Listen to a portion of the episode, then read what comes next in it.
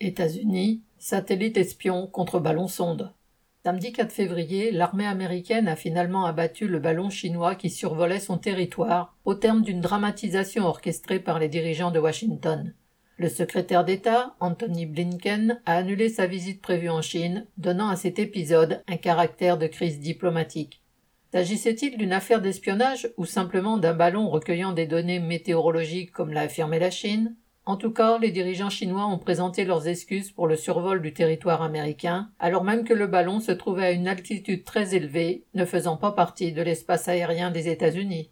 Cette affaire pourrait prêter à sourire, surtout si on se souvient des révélations sur les moyens mis en œuvre, notamment par la NSA, pour intercepter les conversations téléphoniques et les échanges par mail à l'échelle mondiale entre guillemets, grandes oreilles des États-Unis s'ajoute leur capacité d'observer et de surveiller en permanence la planète entière grâce à leurs nombreux satellites aux capacités sans commune mesure avec un malheureux ballon. À ce jour, aucun président américain n'a présenté d'excuses à qui que ce soit pour cet espionnage généralisé et totalement avéré.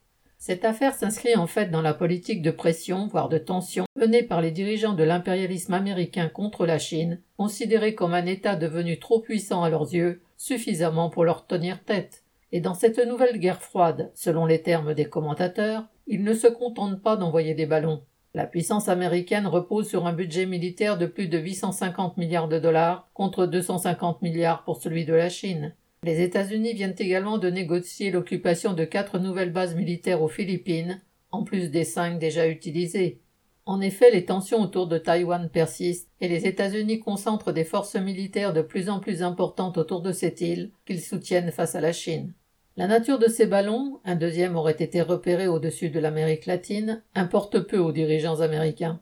Ils s'en sont servis pour mener une opération de propagande anti-chinoise. Biden ne laisse passer aucune occasion de se poser en chef d'État capable de protéger sa population contre une prétendue menace chinoise. Mais tout cela contribue aussi à préparer les esprits et la population des États-Unis à l'escalade guerrière dans laquelle l'impérialisme engage de plus en plus l'humanité. Camille Paglieri.